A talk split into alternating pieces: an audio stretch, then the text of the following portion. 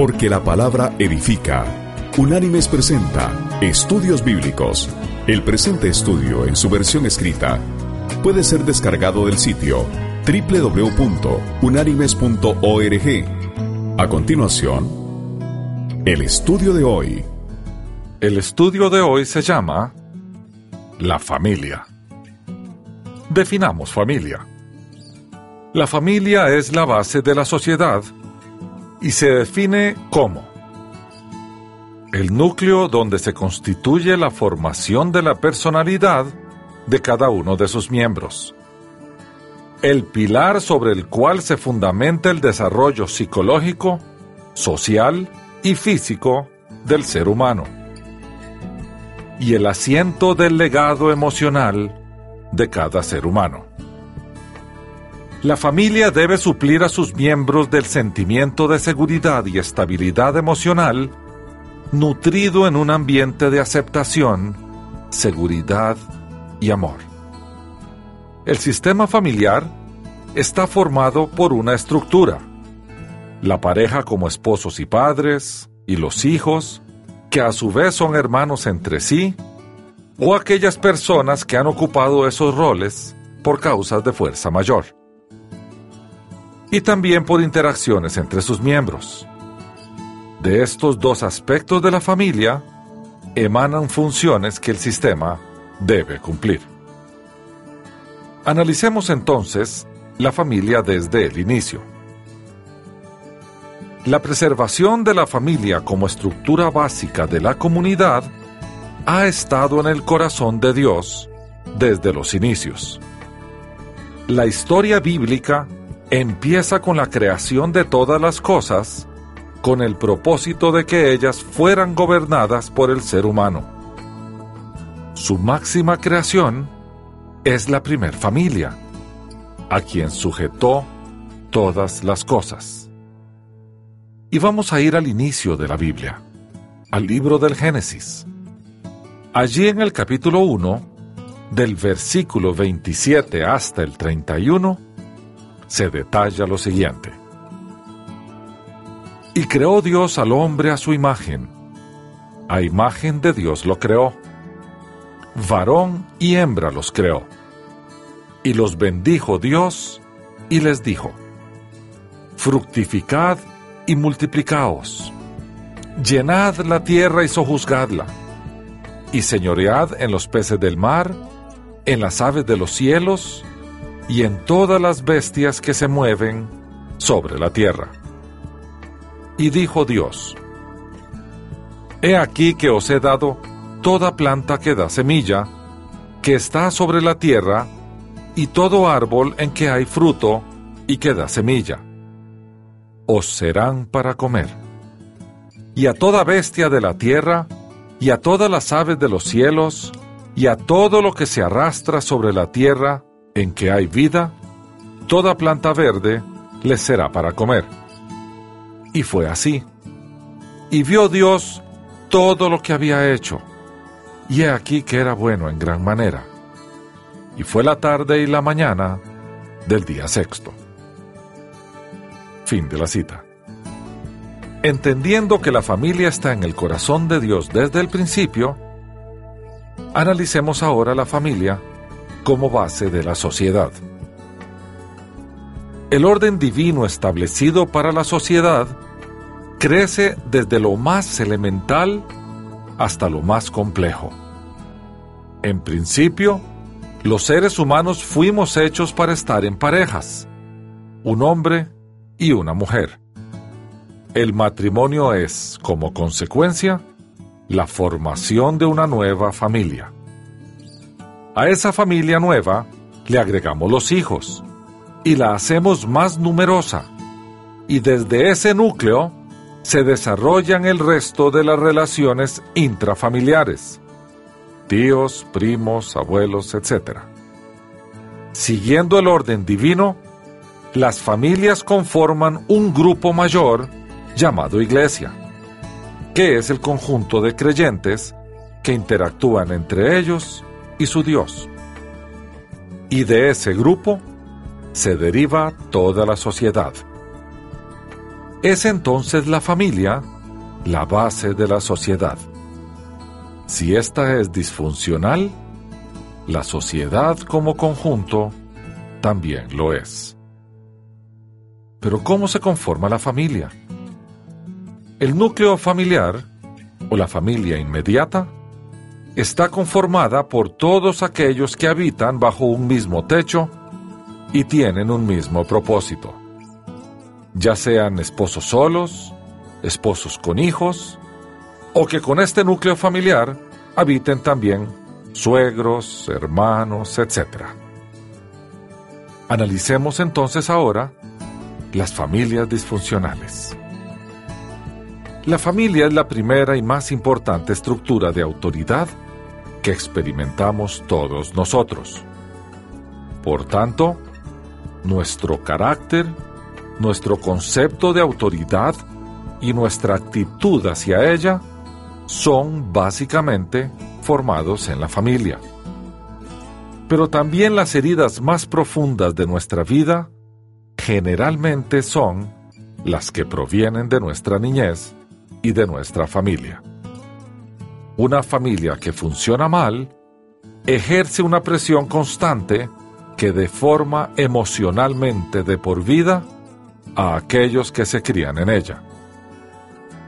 Además, la familia es la célula básica de la sociedad. Por tanto, los problemas y las disfunciones de la sociedad se reflejan en la familia y las disfunciones de las familias se proyectan en la sociedad. Un número suficiente de familias disfuncionales hace que la sociedad entera se vuelva disfuncional. Lo malvado de esta influencia es que pasa desapercibida. El niño que crece en una familia disfuncional, por lo general, no se da cuenta de que su familia no es normal. El problema es que cuando un solo miembro de la familia empieza a salir del propósito sano de Dios, todos los demás miembros tienen que hacer ajustes para compensar lo que falta. Como resultado, toda la familia se vuelve disfuncional. Cada uno empieza a asumir los papeles de aquel que no funciona, y esto rompe el orden de Dios. Lo peor es que el modelo se replica en las familias que estos niños construirán en el futuro. Definamos entonces disfuncionalidad. Pueden existir diferentes definiciones de lo que es una familia disfuncional. Que esto no quiere decir que no funciona, sino que funciona mal. Pero desde el punto de vista cristiano, tenemos que describir como disfuncional a cada familia cuyos miembros no asumen el papel que Dios ha provisto para ellos. Es Dios quien ha inventado la familia. Entonces tenemos que recurrir a Él para saber cómo funciona una familia sana. ¿Cuáles son los síntomas de las familias disfuncionales? Algunos de los patrones que se dan en familias disfuncionales son los siguientes. Primero, adicciones o compulsiones. Y esto es que uno o ambos padres tienen adicciones o compulsiones, ya sea en drogas, en alcohol, en juego, en trabajar de un modo excesivo, en la promiscuidad, etc., que ejercen una fuerte influencia en la familia. Segundo, violencia física.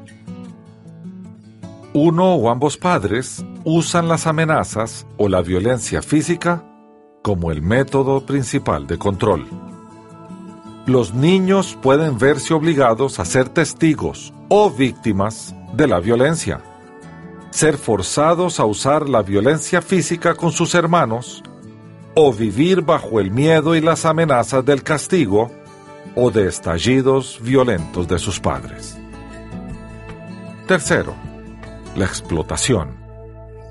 Uno o ambos padres explota al niño y lo trata como si fuera una posesión cuya obligación consiste en responder a las necesidades físicas o emocionales de ellos Entonces vemos niños que protegen a sus padres o los animan cuando están deprimidos. Cuarto, delegación de responsabilidades básicas. Y esto es que uno o ambos padres son incapaces de proporcionar al niño los cuidados básicos y financieros necesarios, o amenazan con privar al niño de tales cuidados, o bien no le proporcionan el apoyo emocional adecuado. Quinto, control excesivo. Esto es que uno o ambos padres ejercen un control excesivamente autoritario sobre los niños. Estos padres se adhieren de manera rígida a un sistema de creencias particular, ya sea religioso, político o personal. De los hijos se espera que cumplan con ese sistema de creencias sin tener en cuenta sus puntos de vista o preferencias. ¿Y cuáles son las consecuencias? Cuando predominan los patrones como los descritos, estos conducen al abuso o a la negligencia. Los miembros de la familia son afectados y entonces puede ocurrir lo siguiente. Primero, deben escoger un bando. Ellos son forzados a ponerse de parte de uno de los padres en los conflictos. Segundo, ellos ven una realidad distorsionada. Ser testigos de una alteración de la realidad en la que lo que se dice contradice a lo que de verdad ocurrió. Por ejemplo, un padre puede negar algo que el niño ha visto que ha sucedido. Esto lleva a los niños a dudar de su propio juicio. Tercero, ellos pueden ser rechazados ser ignorados, rechazados, no tenidos en cuenta o criticados por lo que sienten o piensan. Y cuarto, tener excesivo control o ninguno sobre los niños, cualesquiera de los dos extremos. Tener padres que se inmiscuyen de manera excesiva en la vida de sus hijos o que son sobreprotectores. O tener padres que son excesivamente distantes y que apenas se implican en las vidas de sus hijos. Por tanto, son sometidos a unas normas demasiado rígidas respecto a su comportamiento, elección de amistades, planificación de su tiempo, etc. O por el contrario, no tener ninguna disciplina en absoluto. Como resultado, ellos son privados de una comunicación completa y directa con otros miembros de la familia como si no fueran parte de ella.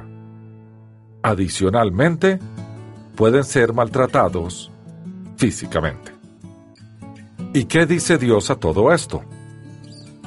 Bueno, tenemos que analizar entonces la obediencia, la voluntad de Dios y el amor familiar en la familia bibliocéntrica. Porque la familia bibliocéntrica tiene como su centro a Jesús, su Señor y se comporta de acuerdo a ese compromiso. Se administra de acuerdo a la voluntad de Dios y no de la suya propia. Ambiciona las cosas celestiales y descansa en la providencia divina. Principalmente, busca amarse con el amor de Dios y funciona bajo su disciplina. Cada decisión, por más pequeña que sea, la toma con la intención de agradar a Dios.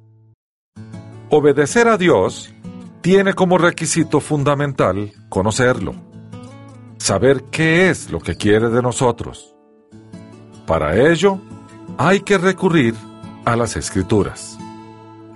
En ellas encontraremos principios generales de comportamiento e instrucciones específicas para la familia y profundicemos en este tema.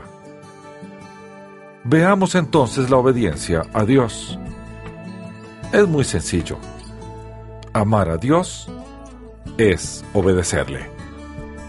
Y esto dijo Jesús en el capítulo 14, versículo 15 del Evangelio de Juan. Cita que extraemos de la última cena. Y dice así el Señor. si me amáis, guardad mis mandamientos. Fin de la cita. Segundo, veamos la voluntad de Dios. Someterse a la voluntad divina implica entender que ésta es superior a la nuestra, precisamente porque viene de un ser perfecto. Y esto afirma el apóstol Pablo en la carta enviada a los cristianos en Roma. Allí en el capítulo 12, versículo 2, el apóstol dice, para que comprobéis cuál sea la buena voluntad de Dios, agradable y perfecta. Fin de la cita. Y para entender cuál es esa voluntad, vamos a ir al Evangelio de Mateo. Allí vamos a ir al capítulo 22 y vamos a leer desde el versículo 36 hasta el 40. Porque hay una pregunta que conviene comprender. Y dice así, Maestro, ¿cuál es el gran mandamiento en la ley? Y Jesús le dijo, Amarás al Señor tu Dios con todo tu corazón, con toda tu alma y con toda tu mente. Este es el primero y grande mandamiento. Y el segundo es semejante. Amarás a tu prójimo como a ti mismo. De estos dos mandamientos dependen toda la ley y los profetas. Fin de la cita. ¿Y qué dice la Biblia en relación al amor familiar? Bueno, es un amor incondicional que no depende de lo que hace o deja de hacer el que lo recibe, sino de la voluntad del que lo da. Amar de forma incondicional es una decisión más que un sentimiento. Es amar a nuestra familia como Dios nos ama a nosotros. Y es pertinente ir a leer el capítulo 13 de la primera carta enviada por Pablo a la iglesia en Corinto, porque allí se detallan las características del amor de Dios. Y esto escribió el apóstol. Si yo hablase lenguas humanas y angélicas y no tengo amor, vengo a ser como metal que resuena o címbalo que retiñe. Y si tuviese profecía y entendiese todos los misterios y toda la ciencia, y si tuviese toda la fe, de tal manera que trasladase los montes, y no tengo amor, nada soy. Y si repartiese todos mis bienes para dar de comer a los pobres, y si entregase mi cuerpo para ser quemado, y no tengo amor, de nada me sirve. El amor es sufrido, es benigno, el amor no tiene envidia. El amor no es jactancioso. No se envanece. No hace nada indebido. No busca lo suyo. No se irrita. No guarda rencor. No se goza de la injusticia, mas se goza de la verdad. Todo lo sufre, todo lo cree, todo lo espera, todo lo soporta. El amor nunca deja de ser pero las profecías se acabarán y cesarán las lenguas y la ciencia se acabará. Porque en parte conocemos y en parte profetizamos. Mas cuando venga lo perfecto, entonces lo que es en parte se acabará. Cuando yo era niño, hablaba como niño, pensaba como niño, juzgaba como niño. Mas cuando ya fui hombre, dejé lo que era de niño. Ahora vemos por espejo, oscuramente, mas entonces veremos cara a cara. Ahora conozco en parte, pero entonces conoceré como fui conocido. Y ahora permanecen la fe, la esperanza y el amor, estos tres, pero el mayor de ellos es el amor. Fin de la cita. Antes de seguir adelante, tenemos que analizar los principios divinos a seguir, para poder hacer un análisis profundo de nuestro tema de la familia. Y hay tres principios que debemos tener presentes al momento de realizar el análisis de la obediencia y la sumisión. Estos son, primero, la dignidad. Las escrituras nos invitan a tratar dignamente a todo ser humano, empezando por casa. El Señor nos liberó y nos dio dignidad. La humillación, explotación u opresión están fuera de la órbita cristiana. Segundo, la igualdad. Dios hizo a todos los seres humanos iguales. Él no hace distingos de raza, rango, clase, cultura, sexo o edad. Todos los seres humanos fueron hechos por Él para su gloria.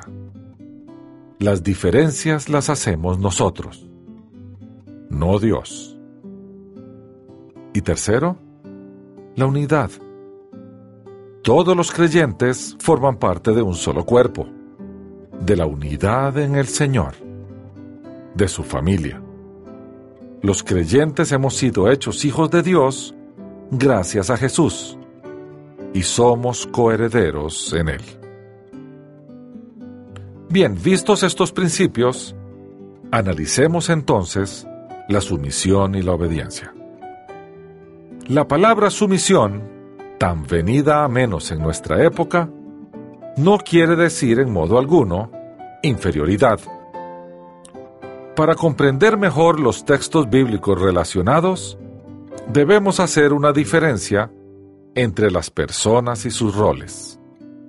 Por ejemplo, un hombre que se llama Martín es un hombre diferente cuando lo llamamos doctor.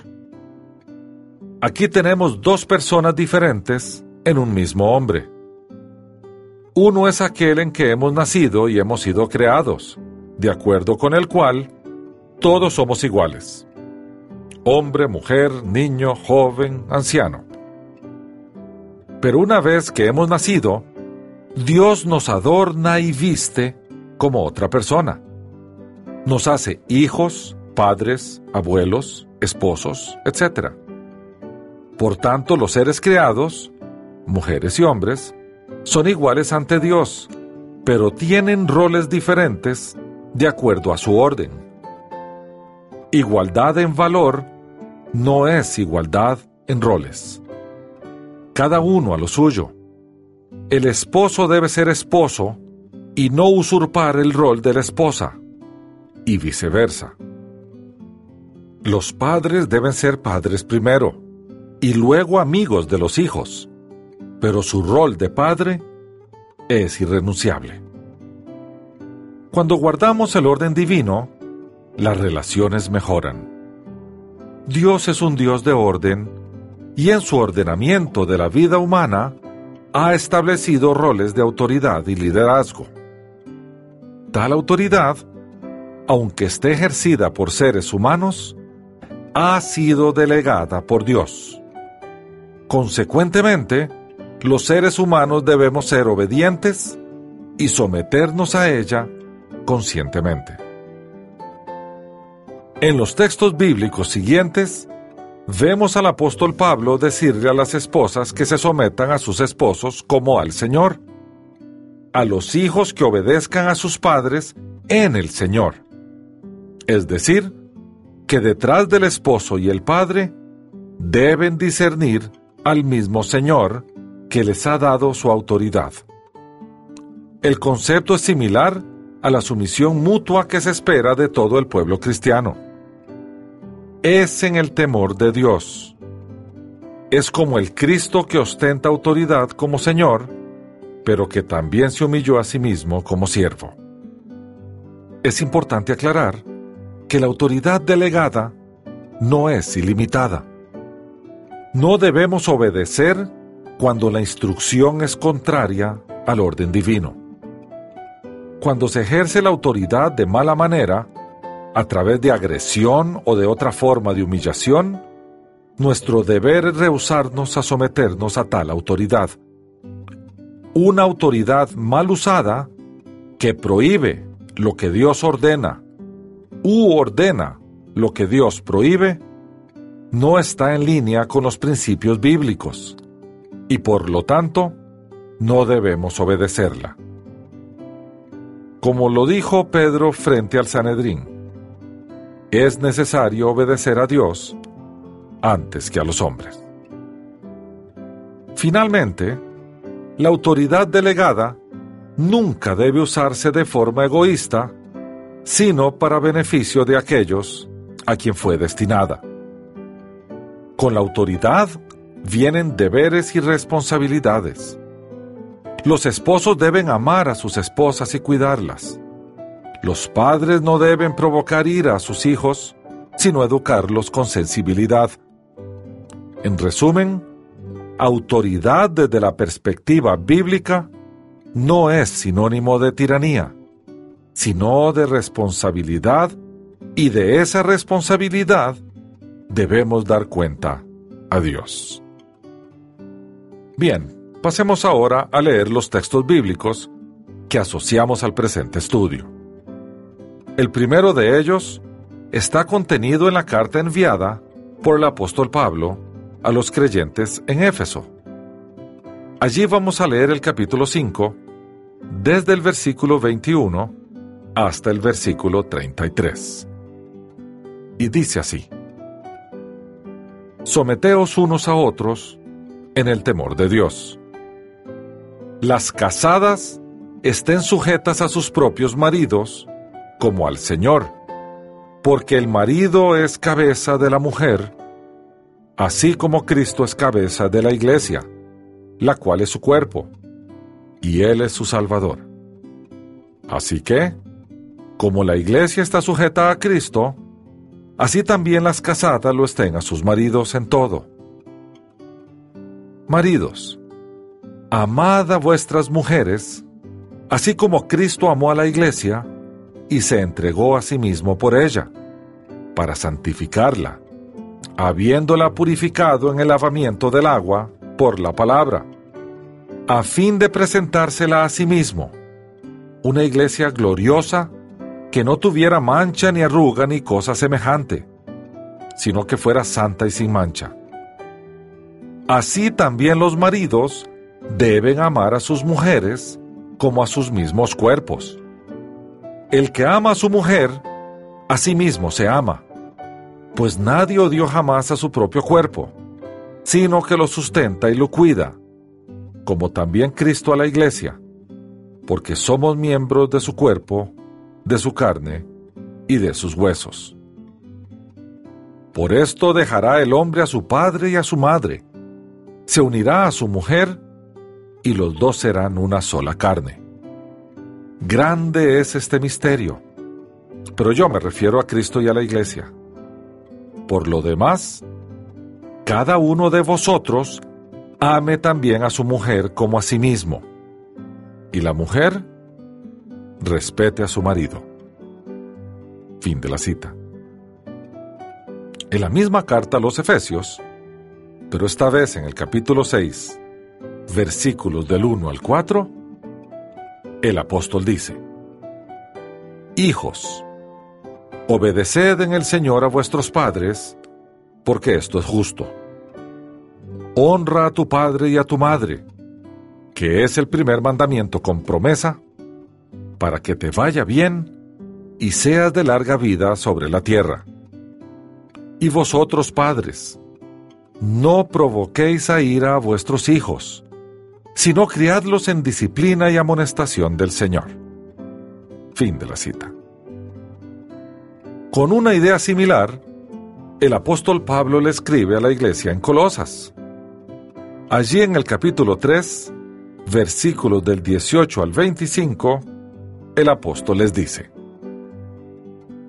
Casadas, estad sujetas a vuestros maridos como conviene en el Señor. Maridos, amad a vuestras mujeres y no seáis ásperos con ellas. Hijos, obedeced a vuestros padres en todo, porque esto agrada al Señor. Padres, no exasperéis a vuestros hijos, para que no se desalienten. Esclavos, obedeced en todo a vuestros amos terrenales, no sirviendo al ojo como los que quieren agradar a los hombres, sino con corazón sincero, temiendo a Dios. Y todo lo que hagáis, hacedlo de corazón, como para el Señor y no para los hombres, sabiendo que del Señor recibiréis la recompensa de la herencia, porque a Cristo el Señor servís. Pero el que actúa con injusticia, recibirá la injusticia que haya cometido, porque no hay acepción de personas. Fin de la cita. Tomando como base estos textos, analicemos las responsabilidades de los actores. Veamos las responsabilidades de los esposos. El papel del esposo consiste en amar a su esposa y entregarse por ella. La clase de amor a la que se refiere el texto bíblico no es el que los griegos llaman fileo o eros. Este es un afecto liviano o un deseo carnal intenso. El amor a que se refiere la Biblia es el amor agape, que es fuerte y sacrificial, que no depende del mérito del que lo recibe, sino de la voluntad de amar de quien lo da. La escritura agrega que el marido debe amar a la esposa como a su mismo cuerpo, indicando que la debe cuidar y sustentar el Señor compara el amor de un esposo con el amor de Cristo por su iglesia. Esto significa la máxima entrega de la cual un ser humano es capaz. Dentro de los roles de esposo y padre, el hombre de la casa debe ejercer la autoridad otorgada bíblicamente en Jesús. Y esto escribió Pablo a la iglesia en Corinto en la primera carta que él envió, en el capítulo 11, versículo 3, el apóstol dice, Pero quiero que sepáis que Cristo es la cabeza de todo varón, y el varón es la cabeza de la mujer, y Dios es la cabeza de Cristo. Fin de la cita. Antes de analizar este texto, es importante aclarar que desde la perspectiva bíblica, la autoridad se ejerce en beneficio de aquellos que están sujetos a ella y nunca en beneficio del que la ejerce. El principio de la autoridad no difiere del principio del liderazgo.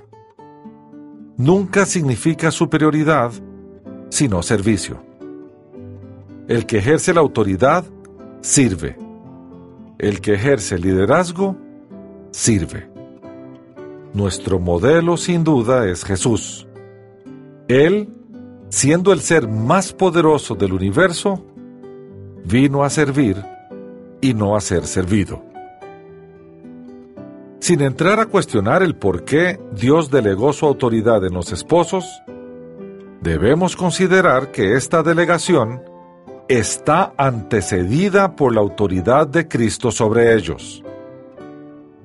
Independientemente de los aspectos culturales de la época en que la carta a los Corintios fue escrita, es generalmente aceptado que el liderazgo no se comparte. Cuando hay dos autoridades que ejercen su poder, hay confusión. La responsabilidad del esposo es ejercer esa autoridad como Cristo desea que sea ejercida, sabiendo que de ella deberá rendir cuentas, pues la delegación de autoridad y la rendición de cuentas van de la mano. Veamos entonces las responsabilidades de las esposas. El papel de la esposa consiste en respetar y apoyar a su esposo. No es bueno que el hombre esté solo, le haré ayuda idónea para él, dijo el Señor en el libro del Génesis, capítulo 2, versículo 18. Las casadas estén sujetas a sus propios maridos como al Señor, y la mujer respete a su marido, dijo el Señor en la carta a los Efesios, capítulo 5, versículos 22 y 33. Cuando el esposo demuestra a su esposa amor y entrega, como Cristo, la sujeción y el respeto de la esposa es una respuesta lógica. La instrucción del apóstol no es casadas someteos, esposos dirigid, sino casadas someteos, esposos amad. Por tanto, si la autoridad del esposo se expresa en el amor responsable por su esposa, ¿qué razón tendría ella para no someterse a él? Por otra parte, si un esposo desea sumisión de su esposa, sabrá que solo amándola lo conseguirá. En resumen, la instrucción de la Biblia es, esposas, someteos, maridos, amad. Someterse y amar son palabras diferentes porque reconocen que Dios le ha dado autoridad al esposo. Sin embargo, cuando tratamos de definir estas palabras, no es tan fácil distinguir la diferencia. ¿Qué significa someterse? Es dejarse de lado a uno mismo por alguien. ¿Qué significa amar? Es dejarse de lado a uno mismo por alguien, tal como Jesús se entregó a sí mismo por la iglesia.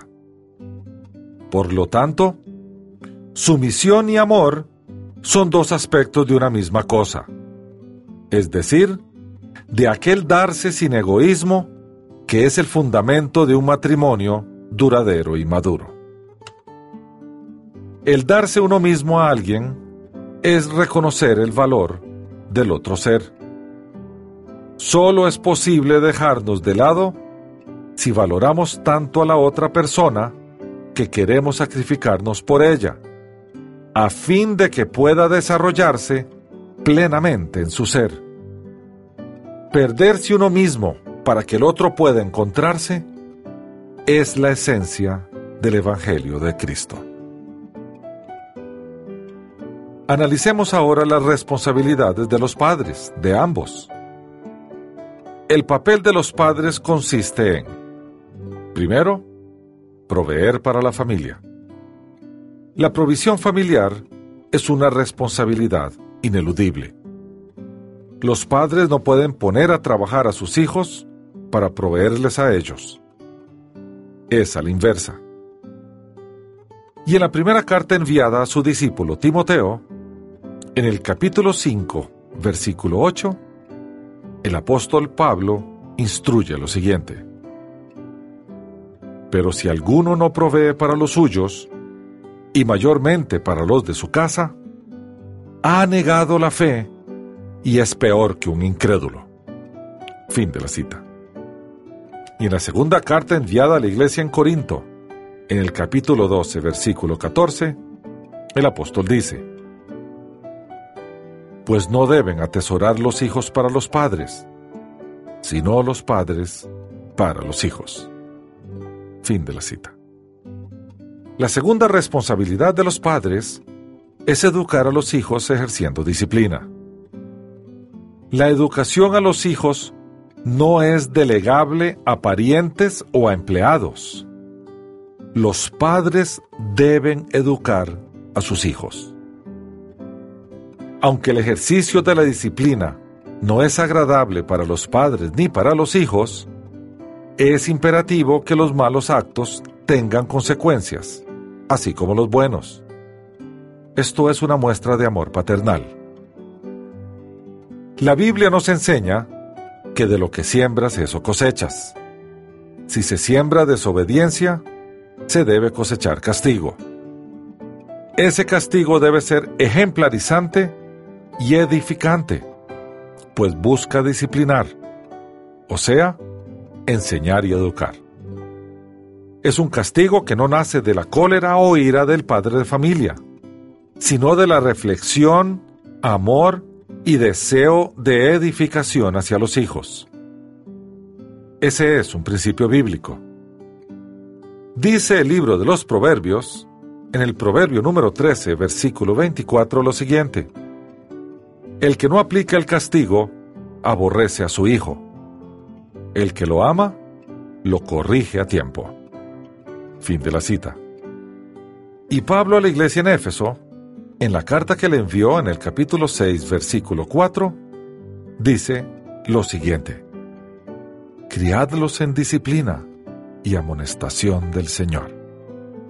Fin de la cita. Y para aquellos que piensan que Dios no castiga a sus hijos, vamos a leer el texto que está en la carta a los Hebreos. Allí en el capítulo 12, desde el versículo 5 hasta el versículo 11, el Señor dice, Y habéis ya olvidado la exhortación que como a hijos se os dirige, diciendo, Hijo mío, no menosprecies la disciplina del Señor, ni desmayes cuando eres reprendido por Él, porque el Señor al que ama disciplina, y azota a todo el que recibe por hijo. Si soportáis la disciplina, Dios os trata como a hijos. Porque, ¿qué hijo es aquel a quien el Padre no disciplina? Pero si se os deja sin disciplina, de la cual todos han sido participantes, entonces sois bastardos, no hijos. Por otra parte, Tuvimos a nuestros padres terrenales que nos disciplinaban y los venerábamos. ¿Por qué no obedeceremos mucho mejor al Padre de los Espíritus y viviremos? Y aquellos, ciertamente por pocos días nos disciplinaban como a ellos les parecía. Pero este, para lo que nos es provechoso, para que participemos de su santidad. Es verdad que ninguna disciplina al presente parece ser causa de gozo, sino de tristeza. Pero después da fruto apacible de justicia a los que por medio de ella han sido ejercitados. Fin de la cita.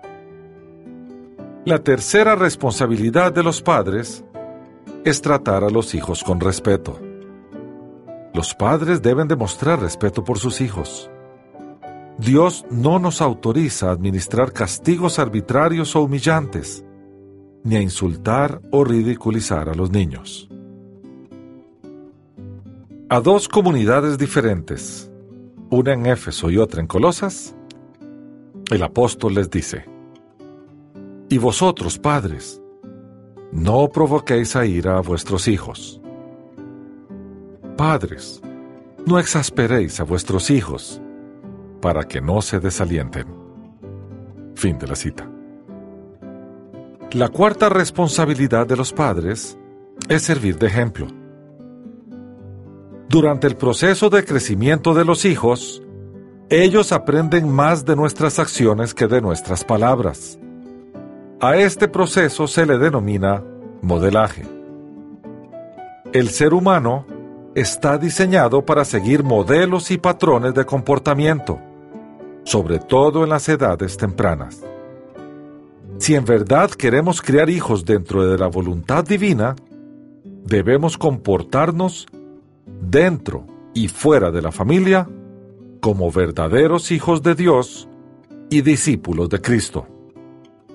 El amor, la obediencia, la verdad y la justicia deben ser los valores que nos lleven a comportarnos como verdaderos hijos de Dios. Debemos dejar atrás los valores aprendidos que provienen de un mundo caído y adoptemos los valores divinos que regirán nuestra conducta. Por eso el Señor dijo en el Evangelio de Lucas capítulo 9, versículo 23 lo siguiente. Y decía a todos, si alguno quiere venir en pos de mí, niéguese a sí mismo, tome su cruz cada día y sígame. ¿Qué es negarse a sí mismo? Es adoptar los principios del reino de los cielos con el fin de generar un nuevo conjunto de valores. ¿Por qué los valores son tan importantes? Porque de ellos se desprende nuestra conducta y la conducta repetitiva genera hábitos. Somos seres habituales. Funcionamos a través de hábitos. El Señor nos invita a negar los valores mundanos y aceptar los valores que Cristo provee en la conversión. Solamente si negamos los valores actuales, si vaciamos la vasija interna y dejamos espacio para que ésta sea llenada por el Espíritu Santo, podemos adoptar los valores de Cristo. Si no negamos nuestro yo actual, no podemos dar cabida a uno nuevo. De acuerdo a las escrituras, en términos generales, los principios mundanos a negar son egoísmo, mentira, injusticia. Y en contraposición, los principios de Cristo a adoptar son el amor, que se contrapone al egoísmo, la verdad, que se contrapone a la mentira, y la justicia, que se contrapone a la injusticia. La siguiente responsabilidad de los padres es la instrucción en el Señor. Los padres son responsables de instruir a sus hijos constantemente en la palabra de Dios. Delegar esa función en maestros dominicales o en colegios religiosos es renunciar a una responsabilidad que Dios nos otorgó.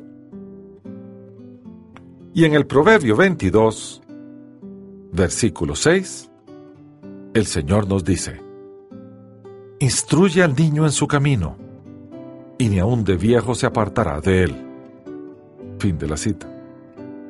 Y en el quinto libro de la Biblia, el Deuteronomio, en el capítulo 6, versículos del 4 al 7, nos dice Dios a nosotros.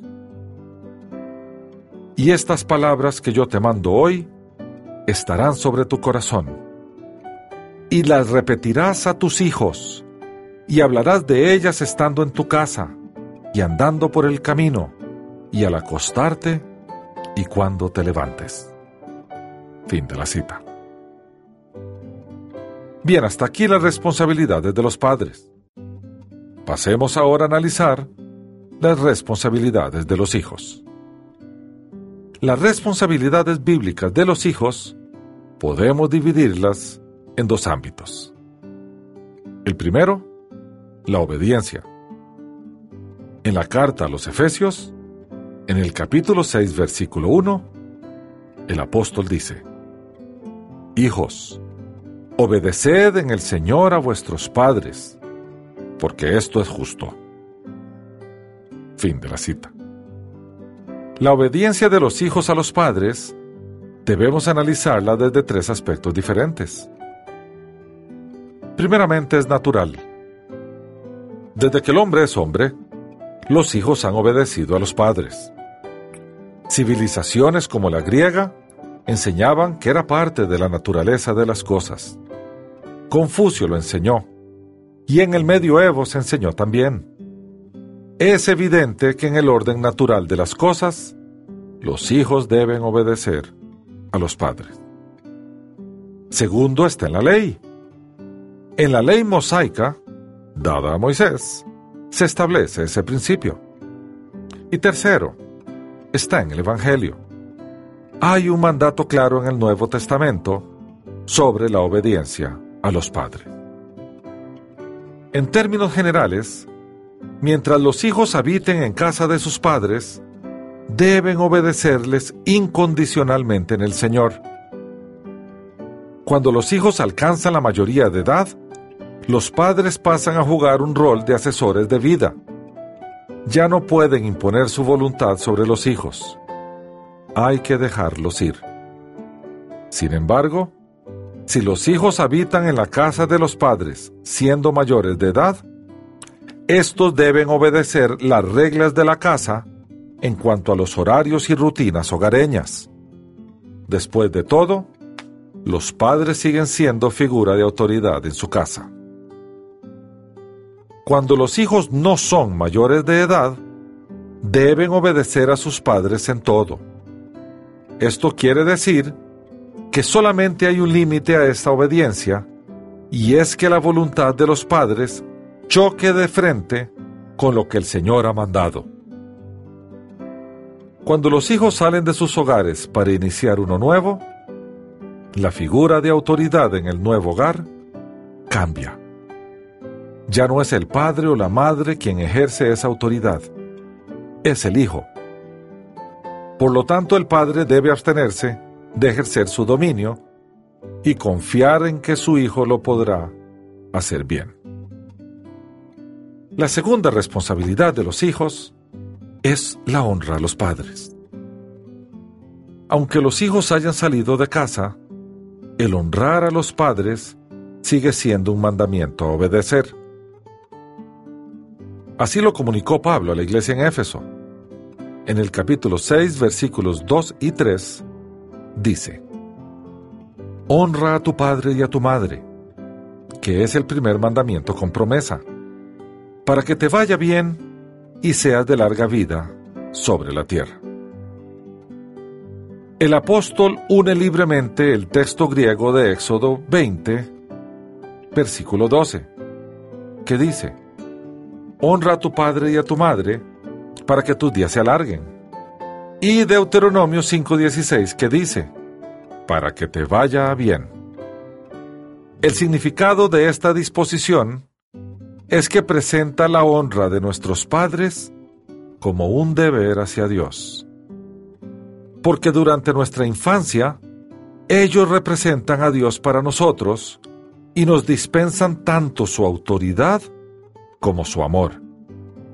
Debemos honrarlos, es decir, reconocer su autoridad como dada por Dios y por lo tanto, no solo darle nuestra obediencia, sino nuestro amor y respeto. El apóstol Pablo prefiere reforzar el mandamiento de Dios con una promesa, en lugar de hacerlo con una amenaza. Que te vaya bien es una promesa de prosperidad y larga vida es una bendición de vida. Honrar a los padres, es decir, amarlos y respetarlos, se demuestra a través de las acciones. Apenas podamos, debemos proveer para ellos, facilitarles la vida, darles nuestro tiempo en visitas amorosas, etc. También deben los hijos cuidar la honra en términos del buen nombre. Las vidas de los padres íntegros no pueden ser manchadas por hijos sin integridad. Los padres fueron el medio que Dios usó para darnos la vida. Y sin importar cómo fueron en el pasado, debemos honrarlos. Ese es el mandamiento. Pasemos ahora entonces a definir la familia exitosa. Podemos definir a una familia exitosa como una familia que funciona cada uno de sus miembros ejecuta su rol de acuerdo al mandato divino. Cuando esto sucede, los hijos obedecen a sus padres y los honran. Los padres ven por sus hijos y los educan amorosamente, y los esposos se entregan en un amor mutuo y deseoso de hacerse feliz el uno al otro. Esa es una familia de éxito es una familia en el Señor. Hasta aquí el estudio de hoy. Las citas de las Escrituras son tomadas de la Biblia Reina Valera, revisión 1995.